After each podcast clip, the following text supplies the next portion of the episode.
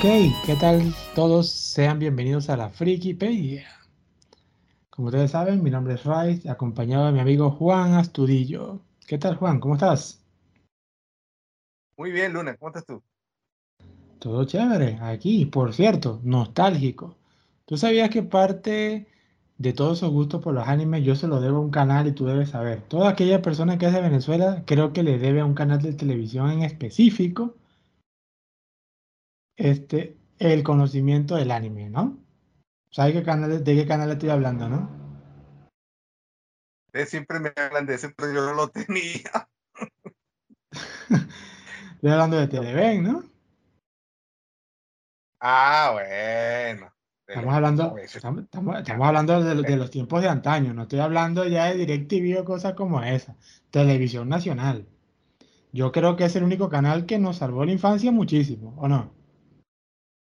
Lo que pasa es que yo soy más antiguo que eso, Luna. Yo soy de Massinger Z. Allá. Massinger Z que lo pasaban en dónde? ¿Mm? Massinger Z que lo pasaban en televisión. Y Capitán Centella era de Venezuela de Televisión y en Venezuela de Televisión te pasaban el Festival de Robot donde salía Gladiador y todo ese sentido. Wow. Ahí sí me ganaste, ahí sí me ganaste. Bueno, yo, yo, yo me crié con Televen y gracias a Televen yo supe lo que era Dragon Ball, Sailor Moon, Caballero del Zodiaco, Slam Dunk, toda esa vaina. Y por cierto, el día de hoy es que vamos a conversar sobre uno de los animes que tanto transmitió ese canal, que es el famoso Samurai X, conocido aquí en Latinoamérica, ya que en su en japonés sabemos que se llama Rurouni Kenshin, que fue publicado Rurouni Kenshin, que fue un programa, fue un manga publicado en el año 1994, publicado por Nobuhiro Watsuki. Ahora, este manga fue demasiado bueno, pero yo te digo una cosa, y hay algo que es muy interesante de lo que quiero hablar, y es el primer punto que quiero tocar. ¿Tú estarías de acuerdo con un remake de la serie o no? Ah, ah, ah, no, no, no, no. Dejen la infancia como está, por favor. Lo que pasa es que un remake siempre implica una reinterpretación. Y entonces, tal vez cuando se creó el manga y al poco tiempo se hizo el anime, había como más sintonía. Pero lo que pasa muy desgraciadamente es que a veces quieren hacer los remakes y tratan como de reinterpretarlo, de traerlo a nuestro tiempo. Claro, lo veo más que todo en las cosas que se hacen aquí en Occidente, pues. Es terrorífico. En Oriente creo que es respetuoso, mucho más respetuoso, pero no olvidemos esa horrible película de Caballeros del Zodíaco. Pues espantosa. pues sí, pues bueno, lamento decirte que ya salió el teaser del remake de Samurai X. Eso significa que el proyecto va adelante. Supongamos que, bueno, vamos a suponer que, bueno, vamos a tener un proyecto donde va a tener mejor animación y todo lo demás. Pero de que es algo que va a ir saliendo, va, va, va a ir saliendo. Así que tendremos remake de Samurai X. Yo en lo particular preferiría quedarme con el viejo, ¿no? Con la versión vieja. Bueno, nada puede ser peor que He-Man. Mm, bueno, sí, también. Aunque claro, tenemos algunos animes que son bastante rescatables. Por ejemplo, Hunter x Hunter, cuando hicieron el remake, fue una muy buena decisión.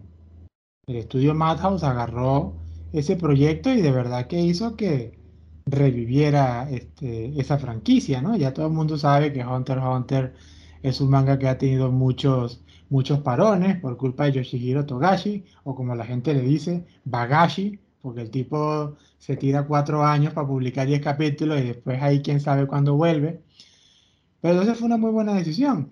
Y actualmente en el 2021 se hizo este, el reinicio de Shaman King, que al parecer está teniendo una muy buena recepción, ¿no? Eh, bueno, este, no sé, la infancia, la cosa, eh, hay cosas que son distintas, pues, de cómo era el Shaman King que yo vi. Yo le vi como 12 capítulos más o menos, 12 capítulos. Mucho más fiel al manga, eso sí. Súper fiel. Pero ¿sabes qué no me gustó? Chocolog, Luna. exactamente por qué. Eh, el antiguo Chocolog que tuviste en el anime era como más étnico, ¿me entiendes? Este está como más suavizado. Más mm. políticamente correcto. Mm, bueno, sí. Bueno, puede ser, puede ser. Pero bueno, ese es uno de los animes rescatables. También tenemos otro ejemplo como el, el de Full Metal Alchemist, ¿no? Full Metal Alchemist tuvo su primera versión, pero por falta de, de material tuvieron que improvisar con ciertos finales y cambiaron algunas cosas, hasta que luego hicieron un reinicio fielmente al manga y tuvo bastante éxito, e incluso, bueno, lo considero uno de los mejores animes que existen, ¿no? Los dos me gustan. A mí me gustan los dos también, pero te debo decir que estoy más inclinado al Brotherhood que al otro. Pero sí me gustan los dos. Lo que pasa es que Brotherhood es más parecido al manga y también es mucho más, ¿cómo diríamos? Es un manga más, es un anime más equilibrado. En cambio, el anterior era como más trágico, más dramático, ¿me entiendes? Sí, eso sí es verdad. Todo era una bendita tragedia, mientras que en el manga está esa, está esa combinación de que te sientes triste, pero entonces como a los cinco minutos la escritora sabe cambiar la, esencia, ¿no? Entonces como que te sientes feliz y después no te acuerdas por qué estabas triste, ¿no? Aquí no, aquí es quédate triste. No, si es posible, ponte un poquito más triste. No, no, en la otra versión es la depresión total siete personas que yo conozco que le mataron su personaje favorito. Eh, bueno, si estamos, si, estamos hablando acá del, del comandante Hughes, pues todo el mundo lloró por él, así que por favor, no toquemos ese tema que es algo bastante sensible. este, pero bueno, en, este caso, hablando de, de Samurai X, sabemos que fue una obra demasiado tremenda. Yo creo que el único, el caso, el único caso eh, el, cual quieren hacer un remake es porque en el manga faltó una saga que nunca animaron. Porque, sabemos, porque sabemos que el manga original tiene tres arcos principales. Sabemos que el último de ellos había sido el de, el de la invasión de, de Kioto para detener el plan de Makoto Shishio. Pero después de eso en el manga hay una saga más. Pero esa saga nunca la animó nadie. Y el otro problema también es que vino otro estudio que tomó el proyecto y en vez de seguir con el proyecto como tal, se vino y se inventaron dos sagas nuevas que son consideradas un relleno porque obvio eso no está en el manga. Y a mí en lo personal, esos dos rellenos fueron lo peor. La famosa saga de la famosa saga de Showa Makusa y, de lo, y, el del yin y el yang. La, no, eso a mí nada que ver. El bajo. Yo creo que, yo creo que eso más bien le dio un tremendo bajón a la serie porque uno decía, ¿qué está pasando aquí? Después que tenías un, un clímax tan bravo como la saga de la pelea de Makoto Shishio, a irte a eso, pues no tenía mucho sentido, ¿no? Fíjate que hablando de eso, cuando tú te vas a las ovas, las ovas tienen un espíritu muy diferente a la serie. La serie es más equilibrada. Las ovas son un puñal en tu corazón. ¿Por qué piensas que se dio ese efecto? Bueno, pero déjame decirte que, por ejemplo, la última saga que está en el manga, que se llama Jichu Han, que, significa la saga de la venganza, la trama es la, más, es la más dramática de todas porque se concentra en el pasado de Kenshin y la llegada del cuñado de Kenshin que se quiere, que se quiere vengar por el asesinato de su hermana. Y allí es donde conocemos el relato de dónde viene, eh, de, dónde viene la X, ¿no? Eso lo ves en la OVA también. Eso lo ves en la OVA hasta cierto punto, pero no como una saga en la forma de la continuidad, ¿no? Porque en, en como lo cuenta el manga es como que la narrativa de que, ah, llegó el cuñado, vamos a empezar a recordar, vamos a empezar a arreglar los problemas, ¿no? En cambio, las ovas son como que vámonos directo a qué fue lo que pasó antes, por qué Batusai nació, ¿no? Una cosa así. el final de la obra es una cosa, Dios mío, ¿por qué? No. Súper terrible. Incluso la, la, la, ova, tiene otro color. No, no, no, es, un color así mucho más triste, mucho más apagado, mucho más realista. Pero no, no, no, es triste, no. Demasiado ah. triste. Sí, muchísimo, de verdad que, bueno, más bien menos mal que son pocas ovas. Porque si fueran... Las luciérnagas. Uf, las sumeras, las luciérnagas multiplicadas por mil. El hecho es, Samurai X fue un manga que vendió un montón, tuvo gran receptividad. Ahora, ¿qué fue lo que te gustó exactamente de Samurai X, por ejemplo? ¿Qué fue lo que te llamó la atención de que este, este, este anime, no, vamos a hablar más que todo en temas de anime. ¿Qué fue lo que te gustó exactamente que tú dices, no, mira, me atrapó, este anime es tremendo? ¿Cuáles son los elementos que hicieron que este anime fuera tan, tan bueno? Mira, yo pienso que todo anime que te impulsa a agarrar una espada de madera y decir, vamos a sacarte el Ursuryusen, el, y entonces te pones a joder con tus amigos, todo anime que haga eso es buenísimo es un anime que tiene todo lo que nos gusta, porque es cultura japonesa, pero así, pero directo en la vena, la cultura japonesa.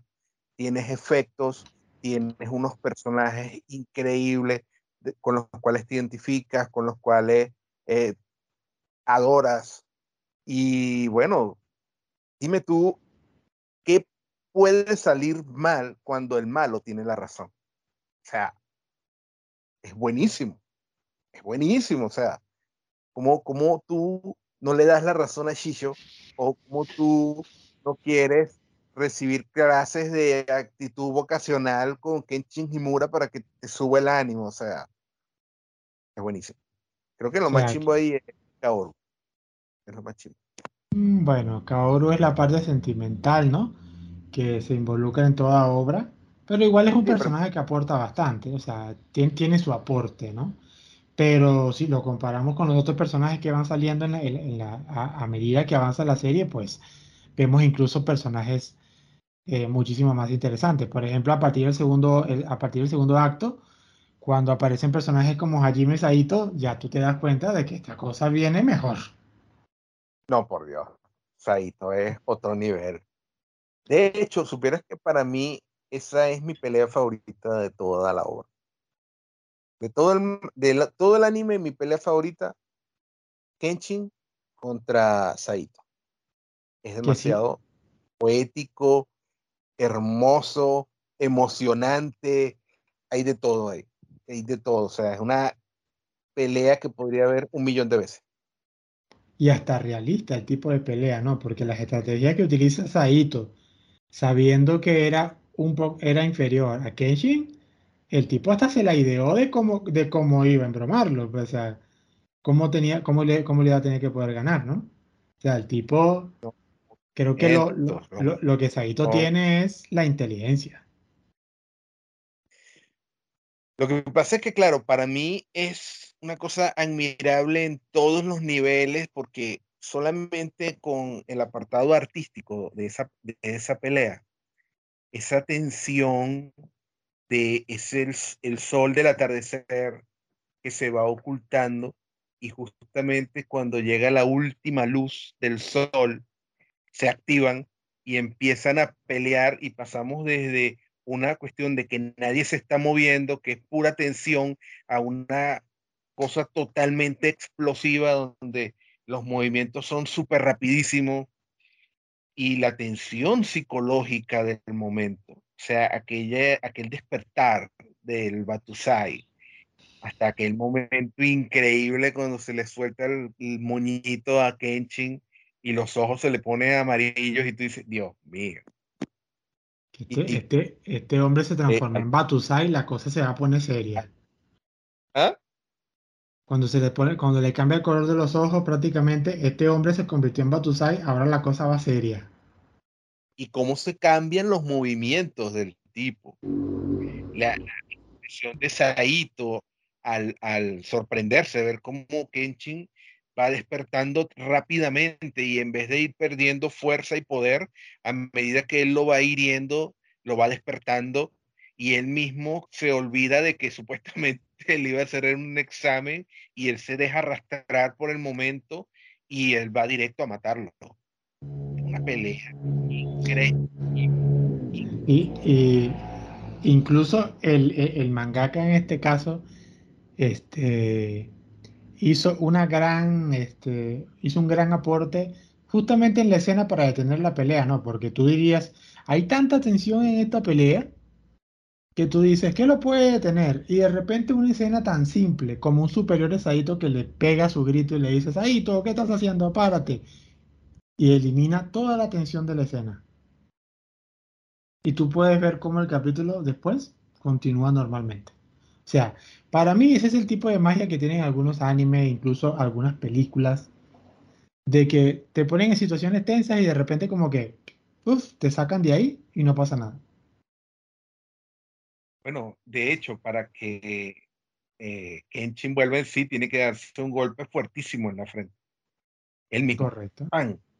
para despertarse. Y va, y va a decir que la, última frase cuando Kenshin le dice, te salvaron de morir. Y sale Saito y dice, y, Saito dice, mm, mm, a ti te salvaron. Esa es uno de, de los diálogos más icónicos para mí de la serie. No sea bueno. No sea definitivamente esa es la pelea tremenda. Me encanta, me encanta, esa escena. Ese momento en el que él se suelta y despierta, que él se convierte como en un celaje y empieza a moverse así como un zombie y de repente se acelera y ya no se puede ver. Y tú ves que está caminando por las paredes, por el techo, por todos lados. Esa parte, me encanta, me encanta. No, es una escena buena animada y estamos hablando de una serie que empezó en el año 1996, o sea, y de verdad, y le pusieron un cariño tremendo. Yo, por cosas así es que no me, no me logro emocionar con que venga uno nuevo, ¿me entiendes? Porque no sé si van a llegar a ese nivel. Eso fue sublime. De verdad que... Sí, yo considero que de repente los remakes se puedan hacer por por ingresar, por, por meter el material, ¿no? Así como lo que pasó con Shaman King, ¿no? Desafortunadamente Shaman King terminó un poco distinto porque faltó material con el manga y se tuvieron que inventar aquel final de todo el mundo feliz, unamos nuestros poderes, bla, bla, bla. Y ahora que el manga está completo, ellos como que dijeron, bueno, vamos a darlo fielmente al manga para que, bueno, tenga su final digno, ¿no? Pero en el caso de Samurai, en el caso de Samurai X, en Chaman King tampoco es que la gente le va a encantar ese final. ese final del manga tampoco es así como para gustos occidentales, ¿oíste? Mm, bueno, sí, no es un final feliz, es un final un poco ambiguo, aunque bueno, Shaman King sería un tema de otro podcast, este, porque este, Shaman King siempre, todo está visto desde un punto de vista demasiado espiritual, ¿no? Entonces, entender las cosas, eh, lo de la voluntad del corazón, cómo funciona la energía espiritual. Eso hace que uno, uno, tenga que analizar otro tipo de cosas como para, como para entender por qué estas acciones pasan así, ¿no? Entonces, es algo un poco más complejo, ¿no? Pero, volviendo al tema de Samurai X, en mi opinión, a mí lo que me gusta es la relación de la historia feudal de Japón y cómo se une entre cosas reales y lo ficticio. Porque, porque los temas que trata Samurai X no son cosas totalmente inventadas. Muchas cosas fueron que pasaron de verdad. Es correcto. Y hay personajes históricos y referencias muy claras de quién es quién. Porque, de hecho, en esto estaba viendo y no es casualidad que Kenshin se enamorara de una de una practicante de kendo, una maestra, porque el personaje histórico sobre el que se basa Kenshin, que fue un samurái, también se enamoró de una, de una practicante, de una arte marcialista. Yo tengo entendido que yo tengo entendido que Kenshin, el personaje de Kenshin fue basado de dos samuráis famosos de la historia japonesa y uno de ellos fue Musashi Miyamoto, ¿no? Y eh, eh, también se habla de que los rasgos físicos de Kenshin están un poco basados en eso porque él tenía rasgos muy suaves. sé si era este o el otro, pero yo me recuerdo desde el otro, que tenía rasgos muy suaves, e incluso se decía que si lo veías de lejos, podías pensar que era una mujer. No es que fuera femenina, es que él era de rasgos muy suaves, y de hecho usaba el pelo largo como Kenchi. Entonces, ese, ese, tipo de, de, referencias actuales, bueno, hay muchos animes que también hacen lo mismo, con que tocando el tema de la era Edo, Tokugawa, ese tipo de cosas, pero de verdad que Samurai X tiene algo distinto en cómo mezclan esas cosas, ¿no? Además que hablan de la época de la era Tokugawa, cómo fue que terminó, luego te hablan de que están viviendo en la era Meiji, que es otra cosa, y aquí entramos en la siguiente parte del arco, que es la que, la que me parece la más este, interesante. Aunque antes de eso, bueno, también tenemos el tema de los Shinsengumi y de los Oniwabanshu, ¿no? Es correcto. Que sabemos que también fueron facciones que existieron y incluso Hajime Saito era parte de los Shinsengumi. Pero esa época se acabó y él como que volvió al mundo real, se volvió policía y como que su vida Shinsengumi se acabó y él siguió adelante. Eh, y los sí es un tema un poquito eh, más complejo. Saito sigue conservando su filosofía, ¿viste? La filosofía de Saito es el malo de morir. Y así era cuando era un Sengumi y así es cuando es un policía. Y de hecho, él utiliza la policía para seguir haciendo exactamente lo mismo que hacía cuando era parte del shogunato. Correcto. Eso sí es verdad. Y luego moviéndonos al segundo arco, entonces venimos al tema de la revolución de Makoto Shishio. Todos, todos, sabemos que la saga de Makoto Shishio, que incluso es una de las más extensas del manga, porque en realidad tiene todo el material necesario para que uno diga, esta es la trama que tiene de todo, porque aquí estamos claros que Makoto Shishio era un villano con bastantes razones para hacer lo que tenía que hacer. Tenía toda la razón, de hecho, tenía tanta, tanta, tanta razón que Kenshin lo dice. No, él tiene razón. La, la, filosofía de Makoto Shicho es el si eres fuerte, vives, y si eres débil, mueres. La ley de la vida. Y lo, y, y lo probó, y lo probó en muchas ocasiones. Incluso gracias a este arco también se nos presenta a Seiyuro Hiko como el, que, el maestro de Kenshin, donde una de las partes más emocionantes y más dramáticas de la serie es cuando él explica de que Makoto Shisho existe por culpa de Kenshin. Porque al Kenshin retira, él, él, al retirarse de la guerra, que se da cuenta que ya pelear en Aida Tokugawa no tiene nada de sentido, este, quieren reclutar a otro Kenshin más, pero que al final de que sale de control, la única opción que hace el gobierno es mandarlo a quemar para deshacerse de él, ¿no? El gobierno es exactamente el gobierno, son los propios políticos. o sea, que, o sea, que arrecho, o sea, son los propios políticos. No, le puedes confiar nada. Bueno, mira lo que le hicieron a lo, a lo, al maestro de Sanosuke. ¿Te acuerdas? Se pasaron.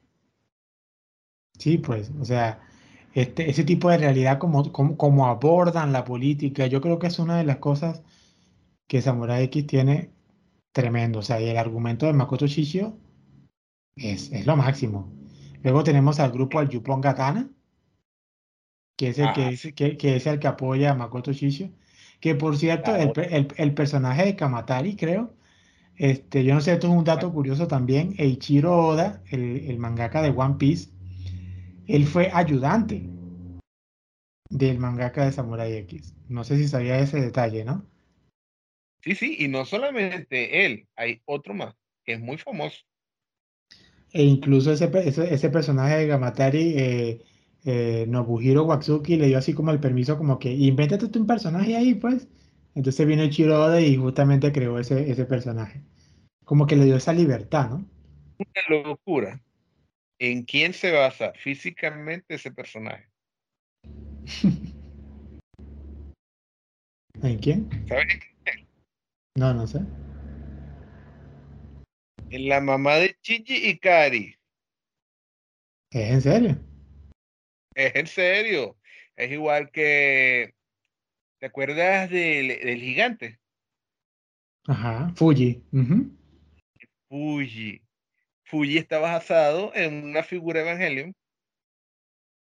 Bueno, sí, sí es verdad, sobre todo en la parte cuando rompe sus ataduras, ¿no? Sí, sí, sí, ajá. Y la máscara, y la forma del cuerpo, la forma en la que camina, es un Evangelion. Y Kamatari está basada en la imagen de, la mamá de Shinji, Yui. Yui Karin. Sí, wow, esto sí. ¿Cómo podemos ver tantas referencias de, artistas que hoy en día se han vuelto famosos, no? Porque Evangelion, que va a ser un podcast que pronto en un futuro sé que vamos a hacer, será el más filosófico de todos porque es tremendo. Y espero que el tiempo, el tiempo nos rinda en, ese aspecto. Porque el, de la serie, hay que hacer el de los rebuild, son dos cosas, dos cosas diferentes. Claro, son cosas que van a ir avanzando. Yo al menos ya sé que yo tengo mi, tengo mi maestría en, en Neon Genesis Evangelio, porque no lo quiero decir para presumir, pero ¿sabe cuántas veces yo he visto la serie Neon Genesis Evangelion? o sea, a ver, dime un número para ver si, si, si, alcanza. ¿Cuántas veces la he visto? Diez. Diez. No te acercas todavía. ¿Cuántas? ¿Cuántas? Eso es lo que pasa cuando empiezas a ver la serie desde que tenías 14 años y ya tienes más de 30. Yo he visto la serie 27 veces. Jesucristo. y eso gracias al canal Locomotion, lástima que ya no exista. Ahí lo vi muchísimas veces. Luego, después que ya era un estudiante universitario, pues conseguí la colección en DVD y me la vi varias veces. Y luego la veces ese minuto largo en el que Shinji casi que lo mato, no lo mato, lo mato, no lo mato. Correcto. Y se hace aquel silencio con aquella música en creciendo que te pone los pelos de punta y al final cae la cabecita. Todo, todo vivito. Recuerdo cada momento, casi hasta los diálogos, pues.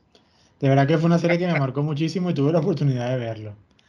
Ok, entonces ya tenemos el tema de Makoto Shishio. Ahora. Makoto Shishio. Makoto Shishio. fíjate que Shishio, desde su origen, es un personaje con el cual tú puedes empatizar. Porque la venganza de Makoto Shishio es justa. O sea, cuando Kenshin se plantea que es necesario detenerlo, que es necesario matarlo, Kenshin se lo plantea desde el punto de vista de la seguridad del Japón, pero no desde un punto de vista realmente de la justicia. Porque si Makoto es culpable, Kenshin también lo es. Ambos tienen las manos llenas de sangre. Makoto no hizo más que lo mismo que hizo Kenshin. Y cuando el, ay, ¿cómo que se llamaba? El, el jefe, el que era ministro, el bigotón, le dice a Shin le cuenta qué fue lo que pasó con Makoto. No fue que Makoto hizo algo malo, entre comillas. Ellos simplemente tomaron una decisión administrativa de asesinarlo como premio a todo el trabajo que él hizo por la restauración. El premio que los líderes de la restauración le dan a Makoto por su trabajo fue asesinarlo. Asesinarlo de una manera cruel y cobarde. Lo agarraron, lo atraparon, lo agarraron descuidado, le dieron un golpe en la cabeza, lo desmayaron, después lo echaron en una pira y le echaron gasolina para quemarlo. O sea, ¿cómo puedes tú decir que fue justo lo que se hizo con él? Y cuando tú te das cuenta que él no lo asume desde el punto de vista de la venganza, porque lo de Makoto no es una venganza. Makoto, él tiene su filosofía de que las cosas ocurren porque eres débil. Y él dice, fui débil en ese momento. Y cuando Makoto quiere conquistar Japón, no es porque él quiere ser eh, el líder del Japón nada más, sino porque él quiere salvar al Japón de las potencias imperialistas, habiéndose visto lo que sucedió, por ejemplo, en China con esa horrible guerra del opio que hubo allá, donde o sea, cuando tú ves la historia real de lo que fue la guerra del opio, lo que hicieron los ingleses con los chinos, es una cosa espantosa. Makoto decía, tenemos que armarnos, tenemos que ser poderosos, esta gente nos va a invadir. Habiendo tenido el precedente de la invasión de, del el barco negro, ¿cómo que se llama el capitán? ¿El capitán de? El barco negro, ¿te acuerdas? El barco negro que del que ellos siempre hablan, que fue el que obligó eh, Perry, cuando ah. vino el como Perry, y, y obligó a Japón a que abriera sus fronteras a fuerza de cañonazos. O sea, véalo por donde lo veas. Chicho tiene razones muy buenas para hacer lo que está haciendo. Y de paso, es uno de los personajes más poderosos que hay. Que incluso el, el creador de la serie, que son cosas que algunos, a veces algunos mangakas como que no saben cómo lidiar con eso, es cómo a veces creas un personaje tan fuerte, pero no puedes con su debilidad, ¿no? Así como más o menos lo que pasa con Shaman King, ¿no? O como que Hawa Sakura es súper fuerte y todo el mundo sabe desde un principio que él nadie le va a ganar. Pero en el caso de, Makoto Shishio, el problema era la debilidad de, no poder eh, hacer mucha fuerza por cinco minutos porque si no su cuerpo entra en combustión y se muere, ¿no? Es correcto. Que si no fuera por eso, Makoto Shishio es el ser más invencible. ¿Tú sabías que el maestro Hiko, el maestro de Kenshin, él decía que él era lo suficientemente fuerte como para resolver ese problema de Makoto Shishio rápidamente? Mm, bueno, siendo el maestro de Kenshin lo considero capaz. Según él, según lo dijo, él era lo suficientemente fuerte para hacerlo, pero no lo iba a hacer por varias razones. Primera razón, porque no se iba a meter en un problema político, porque él, por definición y por obligatoriedad de ser el, ¿cómo es el, título de él? El, sucesor del, este, del estilo el Mitsurugi, ellos, ajá, ¿cómo? Hitai Mitsurugi. ¿Cómo dije yo? No, creo que sí lo dijiste igual. bueno, este, él no se puede involucrar en problemas políticos, pero más allá de eso, él dice que esto es un problema que ocasionó Kenshin y que es Kenshin el que lo tiene que hacer, que él no le va a resolver el problema. Claro, porque recordemos que ese Hiko eh, tiene como que cierto, no una, no una rabia hacia Kenshin, ¿no? pero él le advirtió mucho acerca de participar en la guerra, ¿no? de no convertirse en un espadachín para convertirse en un perro del gobierno. Eso le advirtió muchas veces e incluso Kenshin al, participar y después de causar todo eso, pasa lo de Shisho, ¿no? Entonces prácticamente es como que viene Hiko Seiyuro y le dice, te lo advertí, ¿no? Lo que pasa es que cuando tú analizas la relación de esos dos, de Hiko Seiyuro y de Kenshin, tú te vas a encontrar que por donde lo veas, mírenlo donde lo veas, eh, Hiko es el papá de Kenshin. O sea, la relación de ellos es totalmente padre e hijo. Hasta le cambia el nombre. ah, sí, sí, le da su nombre. El, eh, Kenshin es un tipo tan, tan amable, tan buena onda, es un tipo tan flexible con todo, tan chévere, ¿me entiendes? Y cuando tú ves que él habla con el maestro Jico, él se corta. Cuando era chamo, con el maestro Jico era muy rebelde, muy rebelde, y no le hacía caso, como un adolescente. De hecho, Kenshin toma esa decisión de irse y no terminar su entrenamiento siendo un adolescente. Era el propio adolescente problemático de tú no me entiendes, papá, tú no me escuchas, y el papá, haz caso que yo sé lo que te estoy diciendo. Y, Kenshin, no, tú no me entiendes, nadie me entiende. Y se fue, se fue y abandonó a su papá. Y por eso que yo digo, no es rabia, no es rabia, Luna, es, es, es el sentimiento de padre que tiene Seiyuro por Kenshin. Y cuando Kenshin vuelve, es siempre como esa tensión de eh, el papá que regaña y el hijo que no quiere que lo regañe. Como que ya, ya, sé, ya sé lo que me va a decir. Sí, ya sé lo que me va a decir. Pero es una relación muy bonita. muy bonita la que ellos tienen. Sí, sí, no, de verdad. Más bien me hubiese gustado que hubiese más interacción, ¿no? Pero más bien cuando un creador así, un mangaka hace un personaje épico, por lo general no, no participa tanto para que sea épico, ¿no? Ahora. Como la especie más, es como el condimento más poderoso de la obra, la, la especie más fuerte. No le puedes echar mucho picante porque entonces va a ser puro picante. Sí, pues exacto. Entonces es mejor mantener así ese equilibrio para que tú sepas que es poderoso, pero tampoco exageres.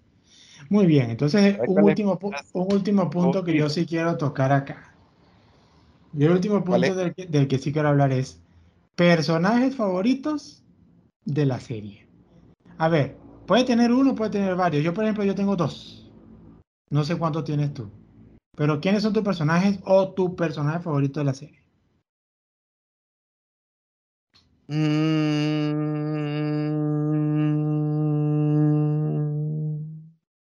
Te quedaste pegado ahí. sí, sí, está difícil, está difícil. Mira, Hiko Seiyuro va de, de, calle. Ok. Seiyuro va de calle. Me encanta también el malo. Me gusta Shisho. Me gusta su forma de pensar. Makoto Shisho. Sí, sí, sí. ¿Y te acuerdas de era más pequeño, ¿El pequeño? ¿Qué fue eso? ah, sí. Este, ¿Cómo es que se llama él? Ay, yo soy malo para los nombres. El, el, el, el, ay, el de Chicho, el chiquitico. Ah, Sojiro. Hombre malo. Ese, ¿cómo es que se llama? Ah, Sojiro, Z Sojiro. Sojiro, me encanta la personalidad de Sojiro. ¿Y quién más? ah, ¿sabes también?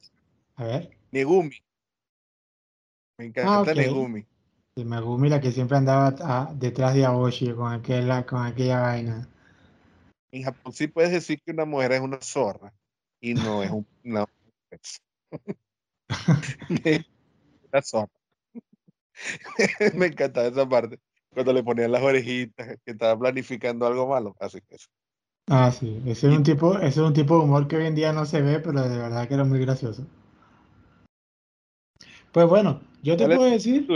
Mi yo nada más tengo dos personajes favoritos. Obvio de que tengo mis grandes respetos a un personaje como Makoto Shishi. De verdad que lo tengo. Es el uno, el uno de los villanos más increíbles. Pero no, no es mi personaje favorito.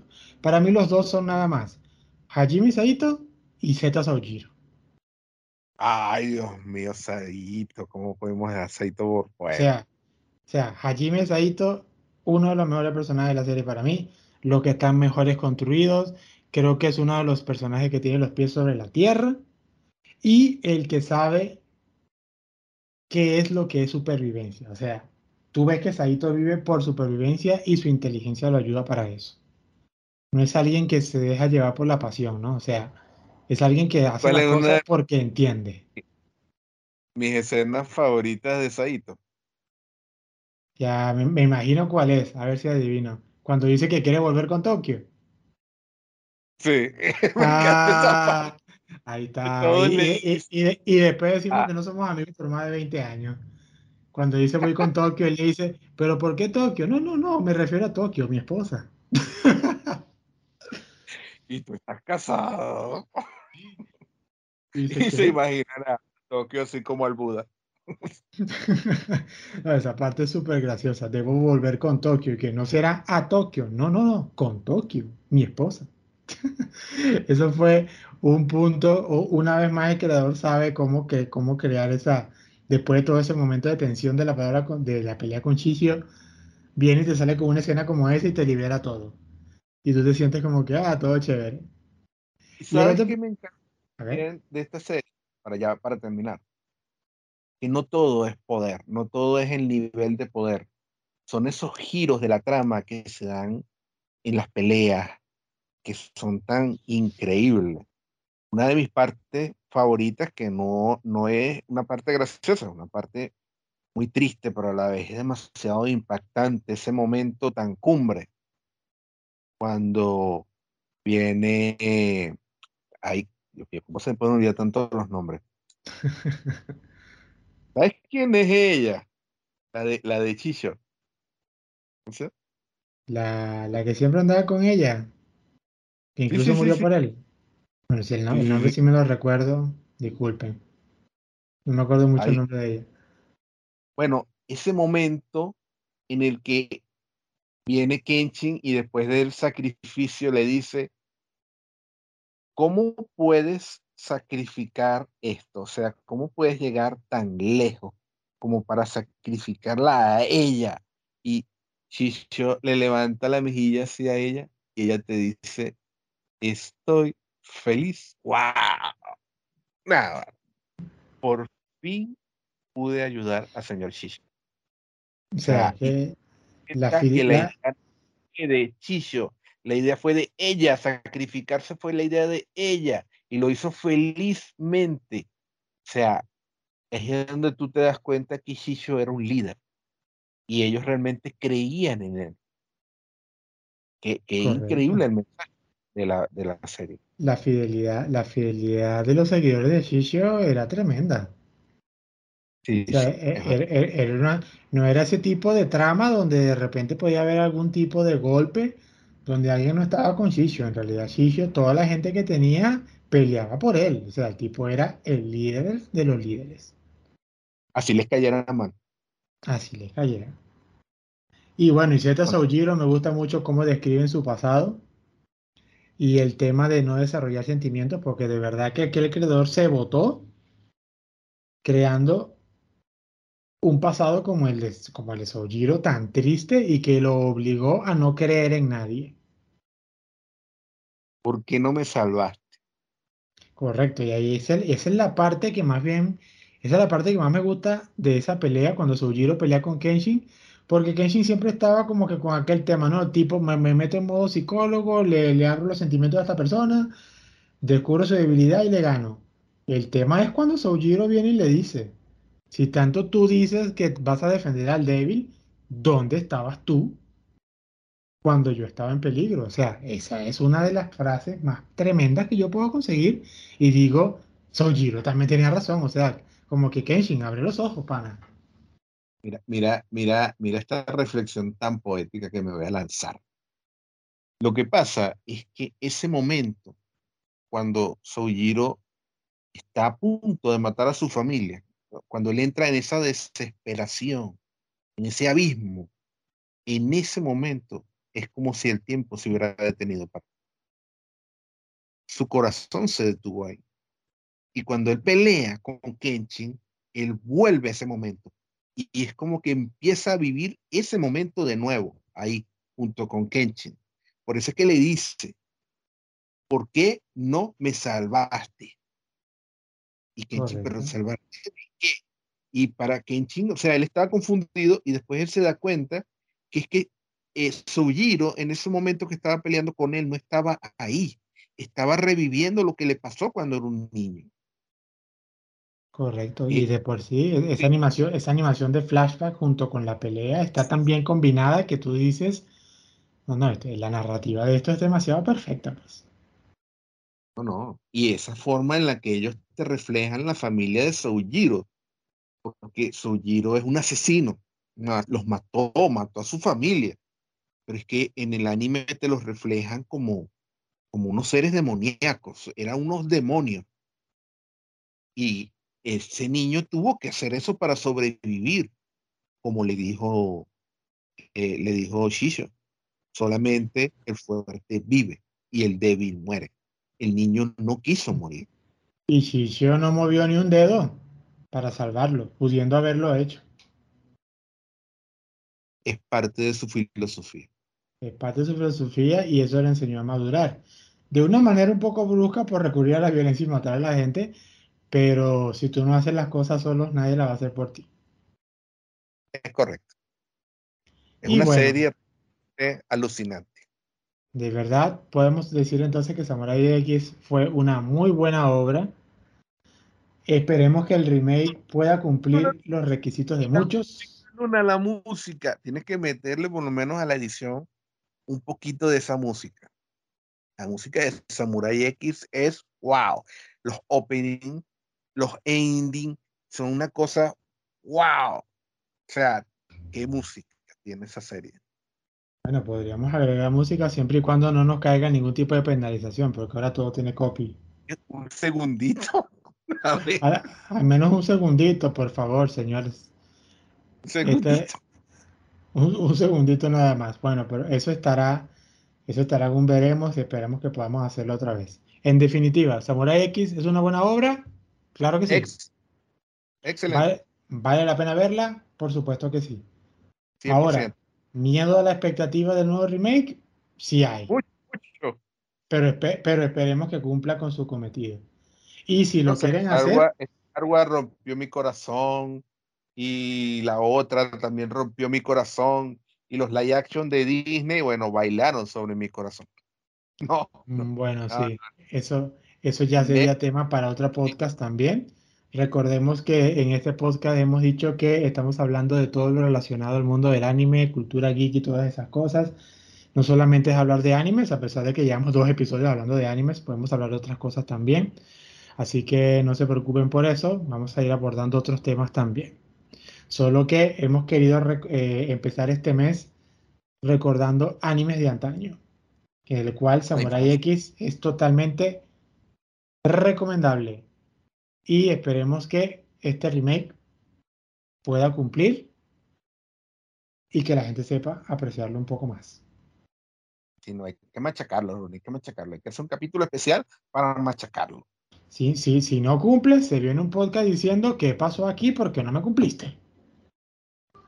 Por cierto, hablando de machacar, ¿qué te parece para seguir esta onda del anime? Hablamos de una serie que le gusta mucho a ciertas personas que empieza por Kao y termina por Bebop. Por supuesto. Este, yo feliz de la vida, podemos hacerlo un capítulo más adelante, después que hablemos de otros puntos que no sea anime tan seguido. Pero por supuesto, ah. Cabo Bebop es un, es un muy buen tema y sobre todo compararlo con ese live action que, Dios mío, el terror. Live action, live action del terror. Pero bueno, ese tema queda para otro episodio. Y bien, entonces ya hemos quedado por hoy. En verdad, si no han tenido la oportunidad, de repente creo, hasta donde yo sé, Netflix tiene la serie de Samurai X. Si la quieren ver, aprovechen de verla ahí. Véala desde un punto de vista muchísimo más reflexivo, como la manera que se lo estamos explicando, para que vean que es una serie muy buena de adorar, muy buena de apreciar.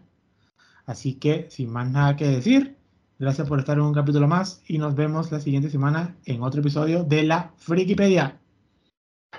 Hasta luego. Chau, chau. Chau.